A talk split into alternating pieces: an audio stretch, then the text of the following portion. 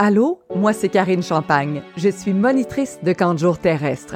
Je facilite la vie sur Terre. T'as bien entendu, faciliter la vie sur Terre, c'est mon métier. Et comment je fais ça? Avec des questions, de la respiration, du mouvement, de la conscience et de la présence.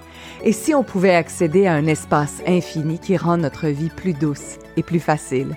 Et si on cessait de résister à ce qui se produit dans notre expérience terrestre? Et si on était constamment à la recherche du cadeau qui se cache derrière la jambette, l'obstacle le défi, notre vie serait-elle plus pétillante? Bienvenue au podcast Champagne et Possibilité.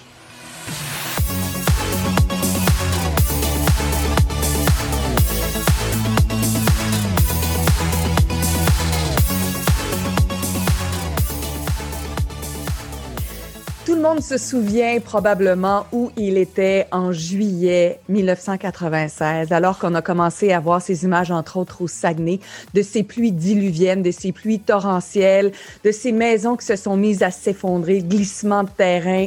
Il y a eu 500 résidences qui ont été réduites à néant. Je m'en souviens, j'étais jeune reporter, 22 ans à CJPM, on savait jamais qu'est-ce qui était pour se produire au quotidien pendant ces trois journées-là qui étaient intenses, mais ensuite, ça s'est étiré sur plusieurs semaines. Michael Lalancette, que vous voyez à l'instant, je suis très émue de t'avoir avec moi aujourd'hui. Écoute, ça me fait tellement plaisir, Karine, d'être avec toi. Puis, oh, ouais c'est pas euh, anecdotique que tu sois avec moi ce soir. Il y a des liens qui nous unissent dans le projet que je lance. Il y a des, une, on a développé, tu as été importante pour moi dans mes premières années à TVA. Je me souviens, on était face à face, on travaillait ensemble. Tu as vu des moins bonnes journées de moi, tu en as vu des meilleures. Tu voyais, je pense aussi, le gars qui commençait en télévision, tu sais, qui, était encore dans sa coquille, puis tu as participé à tout ça. Fait c'est bien fun d'être avec toi ce soir. Puis, euh, ben, permets-moi de te dire merci. c'est très gentil, mais je veux que ce soit toi et ton histoire incroyable et le livre que tu as écrit, que tu m'as gentiment envoyé. Il y a 25 ans, Le Déluge. J'avais 22 ans, tu en avais 10. Puis ce que je te disais tantôt euh, à l'extérieur des ondes, c'est que le premier, la première chose que j'ai couvert, moi, pendant le déluge du Saguenay, on savait pas que c'était pour être le déluge, c'était le glissement de terrain à la baie où il y a deux enfants qui euh, sont morts ensevelis quand la, parce qu'ils dormaient au sous-sol quand la maison a glissé. Un de ces deux enfants-là, c'était un de tes bons amis. J'aimerais ça savoir à travers tes yeux, Michael, d'enfant de 10 ans, qu'est-ce qui se passe dans ton, dans ton univers ce week-end-là?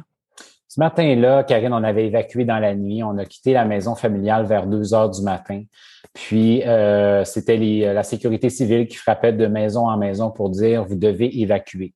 Puis euh, je me souviens toujours, je me souviendrai toujours à deux heures, autour de deux heures du matin, ma mère est arrivée dans, la chambre que je partageais avec mon jeune frère à cette époque-là. Puis elle a dit les gars, euh, faut s'en aller. On doit, on doit évacuer. Puis là, nous, on était en moitié endormi. Euh, je me souviens, j'avais écouté les Jeux, la cérémonie d'ouverture des Jeux olympiques d'Atlanta ce soir-là. Je zappais entre ça et Colombo à TVA. Puis, euh, je ne sais pas pourquoi, Karine, ce soir-là, j'avais la boule au ventre. Je me sentais étrange, je me sentais bizarre. Puis, euh, je suis monté, je suis monté me coucher. Puis, à deux heures du matin, c'est ça, ma mère est venue nous réveiller. Puis là, on était comme un petit peu, euh, tu sais, pourquoi il faut quitter? Puis là, je regarde par la fenêtre, je vois de l'eau dans la rue. Et là, le conjoint de ma mère à l'époque dit, on va aller couper l'électricité au sous-sol, puis on va quitter. Et en descendant au sous-sol, il y avait déjà plusieurs pouces d'eau dans le sous-sol. Alors, la rivière était déjà en train de remonter et notre sous-sol se remplissait d'eau lentement mais sûrement. Puis, ma mère était calme. Ma mère, elle nous a dit, euh, parce que je me souviendrai tout le temps, mon frère voulait apporter ses nouveaux patins à roues alignées. Puis, euh, ma mère a dit, non, non, t'amènes pas ça, là. on revient demain matin. C'était l'état d'esprit. Alors, on est parti avec rien. On est parti avec notre pyjama sur le dos et c'était tout. On a, on a fui cet endroit-là. Euh, on y reviendra peut-être parce que il s'est passé pas mal de choses dans, ce, dans ce petit dans ce court trajet-là. Puis le lendemain matin, là, on a vu que quelque chose se passait parce qu'on entendait où est-ce qu'on était, euh, on a quitté, on entendait une autre rivière, pas celle où est-ce que devant laquelle on demeurait, mais une autre. On entendait le bruit, Karine. Ce bruit-là, je ne l'ai plus jamais réentendu le bruit des roches qui roulent au fond de la rivière. Après ça, il y a le pont Georges Abel qui tombe carrément. Puis là, c'est l'anxiété, la, peur, on se demandait qu'est-ce qui se passait. Puis à la radio, c'est moi qui écoutais ça. J'avais mon petit radio à batterie. J'écoutais ça. Ma mère, elle voulait pas entendre qu'est-ce que qu'est-ce qui se passait, mais c'est moi qui lui rapportais ce que j'entendais. Puis, euh, à un certain moment donné, je lui ai dit, il y a deux morts à Grande Nuit. Et là, on nous dit, ils ont 10 et 8 ans. J'ai 10 ans, mon frère a 6 ans. Donc, on les connaît, c'est sûr.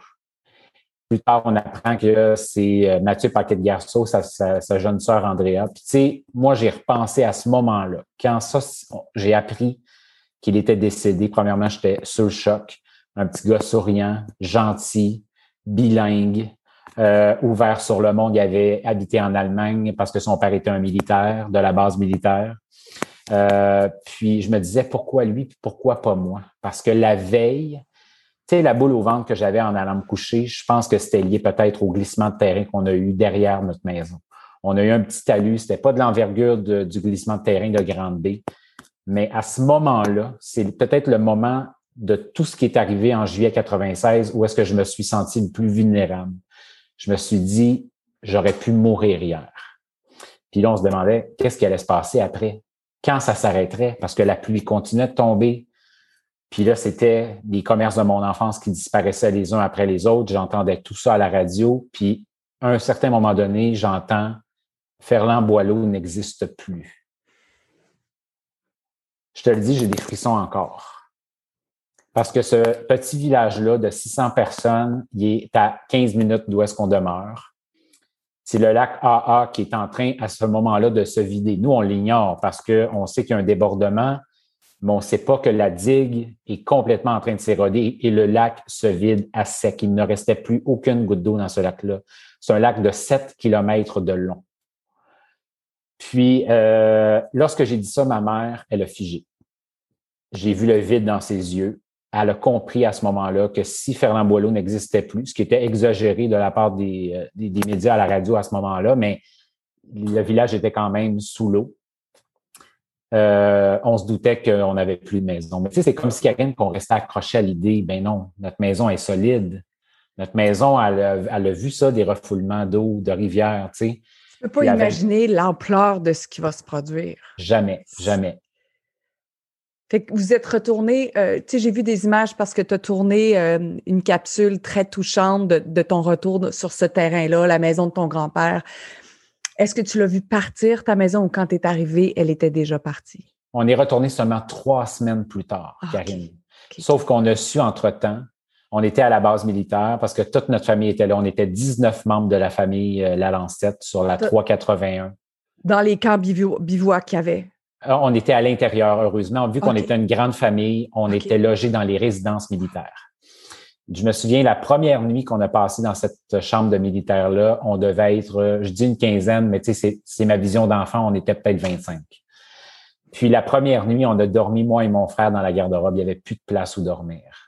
Mais nous, on voulait être avec tout le monde, tu comprends? Il n'y avait plus de place, mais on, s'en foutait d'être serré, d'être, euh, on voulait être ensemble. On voulait passer ce moment difficile-là ensemble. Puis, euh, on a su que la maison avait, été emportée par la rivière lorsque la mère d'une de, mes tantes est arrivée à, la base militaire. Elle avait été secourue. Puis cette femme-là, elle a vu l'enfer. Elle s'est accrochée à un arbre pour pas être emportée par la rivière. Elle a vu partir sa maison. Elle a vu partir des dizaines de maisons, des chalets, des bateaux. Elle a vu passer des animaux, des animaux en vie, des animaux morts.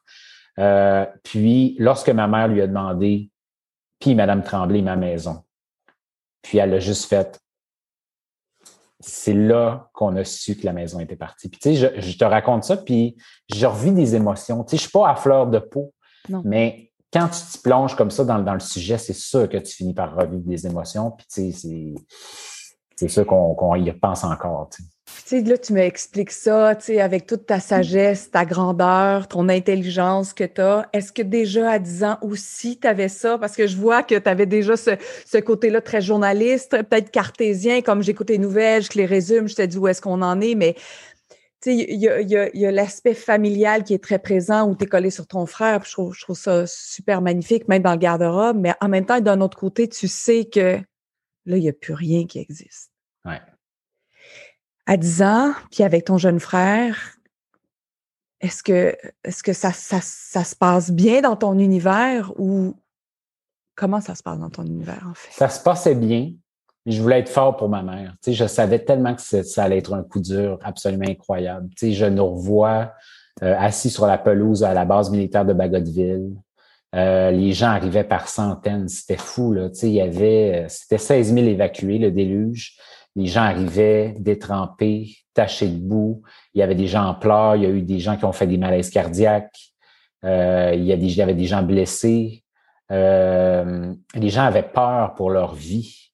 Puis, tu sais, la base militaire, ça a été incroyable. C'était, c'est comme si que c'était une bénédiction la base militaire pour les sinistrés du Saguenay, parce que on avait des gens premièrement bienveillants. Tu sais, on, est arrivé là, là, Karine, on était des membres de la famille. On avait tous des petits bracelets. J'ai d'ailleurs gardé ce bracelet-là. Je ne l'ai pas amené euh, juste devant mon ordi, mais je l'ai toujours. J'ai pas été capable de me débarrasser de ça. Puis, c'est comme si qu'ils nous ont déroulé le tapis rouge. C'est ceux qui avaient besoin d'espadrilles, il y avait des espadrilles. Ceux qui avaient besoin de vêtements, il y avait des vêtements.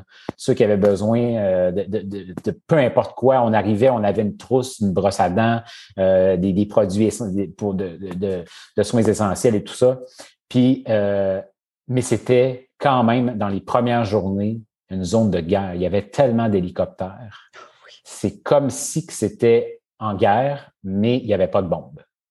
Puis j'étais cartésien, comme tu as dit, ça c'est sûr. Mais j'avais mes moments de vulnérabilité, mais je voulais pas les montrer. Puis quand je pleurais, c'était en silence dans mon lit le soir. Parce que, tu sais, euh, c'est ça. Je voulais, être fort, même à 10 ans. Tu sais, je voulais être fort pour ma mère. Oui.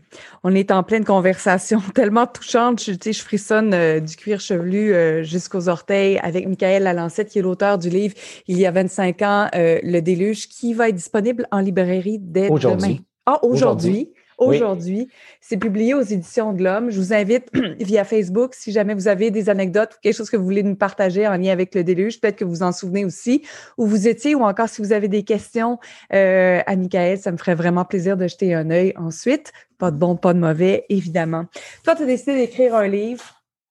Euh, est-ce que c'était pour rendre hommage euh, aux héros, aux témoins, à ton ami Mathieu, à toi, à ta famille? Qu'est-ce qui, qu'est-ce qui pousse, qu'est-ce qui t'a poussé à écrire un livre? Il y avait deux raisons. Rendre hommage aux victimes, c'est sûr, à la résilience des survivants, parce que euh, c'est une reconstruction. On a beaucoup parlé de la reconstruction des routes, des maisons, euh, des commerces, mais on était tous à reconstruire au Saguenay à ce moment-là. Il y avait, au fond, c'est drôle parce que là, je suis, je suis en lancement, puis j'accorde des entrevues, donc je suis au Saguenay parce que c'est bien important pour moi de faire ce lancement-là ici. Puis les gens que je rencontre, tout le monde a vécu cet événement-là. Peu importe, il y a peut-être des gens qui ont, qui ont rien perdu ou quoi que ce soit, mais tout le monde a vécu l'événement. Puis euh, pour moi, c'est important de saluer le courage, la résilience de tout le monde, mais surtout de dire merci, Karine parce que euh, les Québécois ont été extraordinaires. C'est une vague de solidarité qui avait jamais eu lieu à ce moment-là au Canada. 30 millions de dollars en quelques semaines. Euh, la seule soirée du concert bénéfice au Centre Molson, c'était plus de 4 millions de dollars. Tu sais, les gens ont tellement pris soin de nous. Je me souviens, j'ai raconté avec émotion une anecdote cette semaine. Euh, dans les premières semaines, on a reçu une télévision. C'était une télé qui venait de l'Ouest canadien. Puis, euh, je raconte, je vais, je vais, encore avoir de l'émotion. Sur le dessus, c'était écrit, euh, je, résume, je me souviens plus exactement, mais c'était Lâchez pas, le reste du Canada est derrière vous. Puis, tu sais, Karine, 25 ans plus tard, je m'en veux de ne pas avoir gardé les coordonnées des personnes qui nous ont envoyé cette photo-là parce que j'aurais aimé ça leur dire merci. Puis, ce livre-là, dans le fond, c'est ma façon à moi de crier merci au reste du Québec, au reste du Canada, tous ceux qui nous ont aidés. Comment cet événement-là t'a façonné comme homme? Écoute, euh, ça, ça a remis les, valeurs à la bonne place, je te dirais, parce que, euh, tu sais, dans le fond, euh, quand tu vis une catastrophe comme ça, une période difficile, tu réalises à quel point le matériel n'a pas d'importance c'est sûr que dans notre quotidien, c'est important, mais ça se remplace. Des vies humaines, ça se remplace pas. C'est ça qui compte en bout de ligne. Tu sais, je regarde euh, durant, les entrevues que j'ai faites avec, avec des gens tout au long du projet, euh, les gens me disaient, moi j'ai accueilli, on est, à un certain moment donné, on était 23 chez nous. Euh, j'avais des gens que je connaissais pas dans ma maison. Je trouve ça absolument fantastique, Karine. On a besoin de ça. C'est là, c'est sûr en temps de pandémie, c'est plus tough là, mais euh, ça a tellement fait une différence énorme parce qu'il aurait manqué de maisons à louer, de chambres d'hôtel. Il y avait, les infrastructures ne permettaient pas d'accueillir 16 000 personnes d'un claquement de doigts. cette bienveillance-là, ben, elle m'a inspiré aussi par la suite. c'est important d'être généreux, c'est important de, d'ouvrir son cœur, d'ouvrir, de s'ouvrir aux autres. Puis euh, je pense que ça, c'est, ça, c'est sûr, ça m'a, ça m'a façonné. J'ai tiré différentes autres leçons. Euh, après la pluie, le beau temps. Euh, euh, etc., Il y en a qui vont trouver que c'est cliché, ça, mais quand tu l'as vécu, tu vois, moi, l'image qui m'a le plus marqué dans tous les reportages que j'ai pu faire, entre autres concernant le déluge, c'est il y a un amas de, de, de boue, de détritus, euh, de poubelles, la maison est sans dessus dessous, puis il y a une fleur qui pousse. Ça, écoute, je me souviens encore avec mes yeux de 22 ans, là, qui ne connaissent pas, pas, autant de choses que la, de, de la vie. Maintenant, je suis comme, OK, ça pousse pareil. C'est ça. OK, ça revient quand même. Ouais. Wow. Puis, tu sais, le temps finit tellement par arranger les choses. Ça aussi, c'est un autre cliché, Karine, mais quand je suis retourné sur le site de mon ancienne maison 25 ans plus tard, tu sais, ce site-là, il était épouvantable. C'était, c'était lunaire, c'était tellement défiguré, massacré. Puis quand j'ai remis les pieds là, 25 ans plus tard, j'ai fait « wow! C'est mm. la nature qui reprend ses droits, ça, c'est c'est d'une beauté absolument incroyable. Puis euh, c'est ça, le, temps, ça, ça apaise la, douleur, ça apaise la souffrance, ça apaise la peine. Puis euh, je, ça, ça, ça, fait passer bien bien des choses. Combien de temps ça a pris à, ta famille et toi pour euh, ou rebâtir une maison ou je sais pas si c'est recommencer ou poursuivre. J'aurais plus tendance à utiliser le mot poursuivre sa vie. Vous avez été hors circuit, et à travers, euh, avec la base militaire ou des amis pendant un bon bout de temps. Puis ensuite, de quelle façon tu, tu rembarques dans le train de la vie qu'on connaît, avec l'école, avec tout le reste? Ça se fait au quotidien, tu sais, c'est petit peu par petit peu. Puis il y a un deuil aussi à faire. Tu sais, nous, c'était un certain deuil de la vie familiale. On était 19 membres de la même famille, voisins, voisines. Là, on tombe avec une famille un peu éclatée, euh, deux, trois par là, quatre, cinq par là, etc. Puis, euh, ben, cette vie familiale-là, c'est sûr que ça a pu être la même par la suite. Puis, au quotidien aussi, de, de faire le deuil. Je parle du matériel, mais c'est souvent, euh, à la fin du livre, le dernier chapitre, je la trouve super inspirante, cette femme-là. Puis c'est important pour moi de terminer l'histoire avec elle. Parce que dans ce livre-là, c'est de ça aussi dont il est question. C'est tout le monde de la a été touché. Puis c'était une mère monoparentale avec ses trois jeunes filles. Elle vivait avec sa mère ça dans un HLM, donc euh, c'est une cité sociale, puis elle a senti les préjugés par, à certains moments donnés euh, contre les assistés sociaux dans cette catastrophe-là. Puis, à un certain moment donné, elle me raconte que son HLM, il est au bord du gouffre. Euh, il était, c'était les fameux blocs, appartements qu'on a vu tomber là, dans la rivière au sable. Oui. Puis, euh, ben, je ne vais pas vendre le punch, mais euh, il y a un objet qui est cher pour elle et c'est la chaise berçante dans laquelle sa grand-mère Géraldine la berçait quand elle était petite. Mais tu sais, ça, là, une chaise berçante, tu vas pouvoir en trouver partout dans les magasins. Mais celle-là, cette chaise berçante-là, tu la retrouveras plus jamais si tu la perds. Puis mm. les petites cuillères où est-ce que tu as mangé quand tu étais bébé, tu les auras plus jamais, ces petites cuillères-là. Puis ça, ce deuil-là, il dure tellement longtemps, Karine, parce que, tu sais, si tout devient symbolique, ton plat préféré pour faire tes gâteaux, ton euh, qui, qui appartenait à ta grand-mère, puis tu sais, ce petit deuil-là, ben, il est à faire quotidiennement parce que tu y penses tu dis, ah oui, ça c'est vrai, je l'avais, je ne l'ai plus. Puis, euh, tu sais, dans le matériel, tu peux te racheter ça, mais pour ce qui est des souvenirs, c'est ça qui pèse. Puis, ça pèse encore 25 ans plus tard, tu sais, parce que nous, il y a des, il y a certains trous. notre famille nous a reconstitué des albums photos. on a été capable de s'en refaire un petit peu, mais tu sais, mes empreintes de pied, j'ai plus ça. Euh, mes, carnets de bébé, j'en, je les ai plus non plus. Fait que euh, c'est bien spécial de devoir renoncer à ça. Mais c'est quoi, je suis pas le premier, je suis pas le dernier. Mais ça, c'est sûr, ça a un effet. Dis-moi, tu sais, dans, ma région, moi, je suis euh, à Saint-Eustache, donc non loin de Sainte-Marthe-sur-le-Lac, où j'ai des amis qui ont vu aussi euh, une digue céder, leur maison euh, engloutie par l'eau. Tu sais, il y a eu aussi plusieurs dommages collatéraux, des gens qui se sont enlevés la vie et tout parce que c'est trop lourd. Est-ce que ça, ça a ressassé dans l'actualité qui s'est déroulée il y a de ça quelques années? Est-ce que ça a ressassé quelque chose en toi avec le, le déluge du Saguenay? C'est sûr que oui. Puis tu sais, moi, depuis que je, suis en âge de travailler, depuis que je travaille, j'ai toujours fait des dons aux organismes, que ce soit la Croix-Rouge, quand il y a des levées de fonds pour des sinistrés. Moi, je, tu peux être sûr que je suis dans, parmi les premiers qui donnent pour ça, tu sais, parce qu'on a beaucoup reçu. Puis, euh, ce qui m'a touché le plus, c'est les inondations de Winnipeg. C'était sauf erreur, c'est un an ou un an et demi après.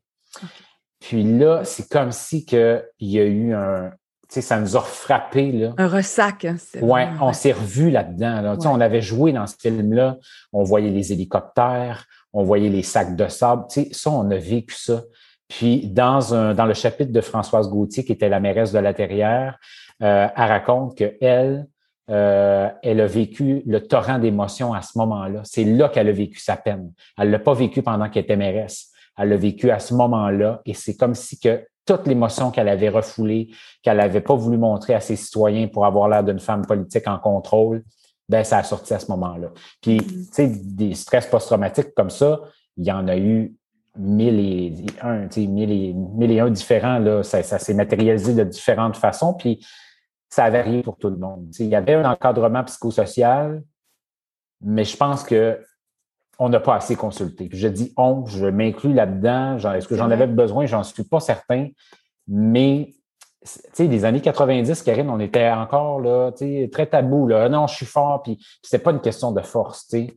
Fait que euh, je pense qu'il y a beaucoup de gens qui, qui lèveraient la main si 25 euh, ans plus tard, on pouvait comme rembobiner le film puis se dire finalement, je vais, aller, je vais aller faire une séance, puis je vais aller ventiler tout ça parce que euh, il y en a qui ont gardé ça, puis malheureusement, ça n'a ça, pas été bon. Je trouve ça exceptionnel que tu aies écrit un livre. Je suis contente aussi que dans les prochains jours, on va en entendre parler beaucoup. Je sais qu'à LCN, le 19 juillet, une émission spéciale qui a été, euh, qui sera animée par euh, Paul Larocque, aussi à Radio-Canada. Il y avait Louis Lemieux. Ici, Louis Lemieux, à côté de la petite Maison Blanche. Blabla, c'était ah, c'est quelque chose. Puis, tu sais, j'ai rencontré plein de gens en conférence, puis je disais des fois, OK, j'ai couvert le déluge du Saguenay, puis il y avait beaucoup de jeunes, puis il y en a plusieurs qui ont aucune idée. Comme ça fait, c'est une partie importante de l'histoire du Québec. Puis je trouve que c'était, c'est important qu'on, qu'on la raconte, cette histoire-là. Tellement. Il y a des jeunes qui m'écrivent puis qui me disent euh, merci parce que moi, dans les cours d'histoire, j'ai pas appris ça. J'ai appris l'arrivée de Jacques Cartier, mais j'ai pas appris la une des pires tragédies, une des pires euh, catastrophes naturelles de l'histoire du Québec. Puis tu sais, ça me fait sourire. Puis moi, je suis un amoureux d'histoire, puis tu as raison, je suis tellement d'accord avec toi c'est tellement important. Tu sais, pour savoir où on va, il faut savoir d'où on vient. C'est peut-être cliché de le dire, mais c'est quand même vrai. Puis, tu sais, euh, oui, il y a eu la couverture que vous avez faite. Tu sais, j'ai eu l'occasion de regarder tout ce que vous avez fait. Puis, tu sais, je t'ai écrit aussi à travers le processus parce que je trouvais tellement tes reportages empathiques. Euh, je reconnaissais la Karine Champagne que je connais puis que j'aime. Euh, tu étais peut-être plus inexpérimenté, tu étais jeune, mais mais tu as été bonne, tu sais, je te trouvais humaine, puis c'est, c'est une, une couverture pour cette époque-là, tu sais, quand même exceptionnelle. Mais cette couverture-là, à part aller sur YouTube puis voir quelques petites parcelles ici et là, ben on dirait que ça n'existe plus, tu sais. Fait que, en tout cas, j'espère juste que le livre pourra euh, compléter ce qui a été fait comme couverture, puis euh, ça va peut-être ramasser la poussière dans quelques bibliothèques, mais c'est quoi, c'est bien correct comme ça, puis dépoussiérer des livres, c'est le fun de temps en temps. On a, on a lu un livre, on leur lit, euh, on leur lit 5-10 ans après, puis on découvre des affaires qu'on pense avoir jamais vues. Qu'est-ce que je trouve que je trouve ça chouette parce que c'est 25 euh, personnes que tu as interviewées. Fait que tu n'es pas obligé de le lire au complet. Tu peux prendre une histoire. Puis si jamais tu t'apitoies sur ton sort un peu ou tu as une mauvaise journée, tu peux juste connecter avec la résilience, connecter avec OK, il faut que je lâche prise. Il faut que je renonce à tout ce que je sais ma façon de vivre, ma façon de penser, ma façon de m'habiller, ma façon de, bouger dans la société, ma façon de voir la vie, de voir ma femme, mes enfants, tout ça, il faut que je renonce à tout ça parce que je dois me reconstruire. tu l'as bien dit à, Salut Bonjour avec Eve-Marie, j'ai écouté l'entrevue où tu dis, c'était, c'était un, euh, mettons, j'ai appelé ça un village, mais c'était une ville, des villes, des maisons euh, à reconstruire, mais c'était un humain aussi à reconstruire. Oui, tout à fait. Puis tu as tellement raison de dire ça. Puis je compte, dans le fond, tu me donnes une bonne opportunité de parler du fait que mon livre, c'est sûr qu'il y a de la tristesse dedans. Ça, tu sais, je veux dire, cet événement-là n'a pas été joyeux. Non. Mais moi, je voulais le faire digne. Je voulais le faire sobre.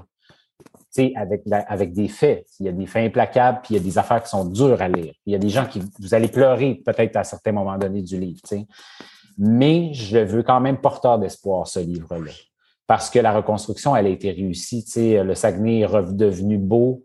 Euh, les gens du Saguenay sont toujours aussi fiers, sont toujours aussi résilients. Puis la reconstruction, oui, physique, mais émotionnelle, elle a été réussie. Puis euh, je sais que c'est un sujet encore sensible au Saguenay. Puis j'étais respectueux de ça en faisant ce projet-là. Parce que, premièrement, je l'ai vécu mais je voulais qu'il soit bien accueilli. Puis je pense que, tu sais, là, je commence à recevoir des gens qui, des fois, l'ont lu en une journée, en deux jours. Euh, des, des, fois, des gens qui disent Hey, sais-tu quoi? J'ai lu quatre chapitres, il a fallu que je m'arrête, prendre une pause parce que ça m'a remis dans des émotions que je me sentais pas bien d'aller. Mais sais-tu quoi? Je vais laisser passer une journée ou deux, puis je m'y remets, puis ça va bien se passer. Puis c'est ça, c'est ce que j'aimerais ça que les gens retiennent euh, cet aspect-là, le fait que c'est un livre qui est, respectueux, puis oui, tu sais, qui, qui, va dans des zones difficiles, mais ultimement, il y a une certaine lumière à ça parce qu'on suit aussi ce que sont devenues les 25 personnes 25 ans plus tard. Michael, je t'aime. Moi aussi. Ça a été vraiment chouette de reconnecter avec toi. Puis euh, je, suis émue, mais pas triste. Je suis juste tellement fière de toi. Puis je trouve ça, tu as tout le temps été un reporter extraordinaire quand on s'est côtoyé à TVA, TVA Sport LCN. Tu l'es encore. Tu es fantastique, tu es intelligent, tu es brillant, tu es à l'écoute, tu es généreux. Puis bravo pour tout ce que tu as accompli. Puis merci. Merci, Karine. Merci. À très bientôt. Bye bye.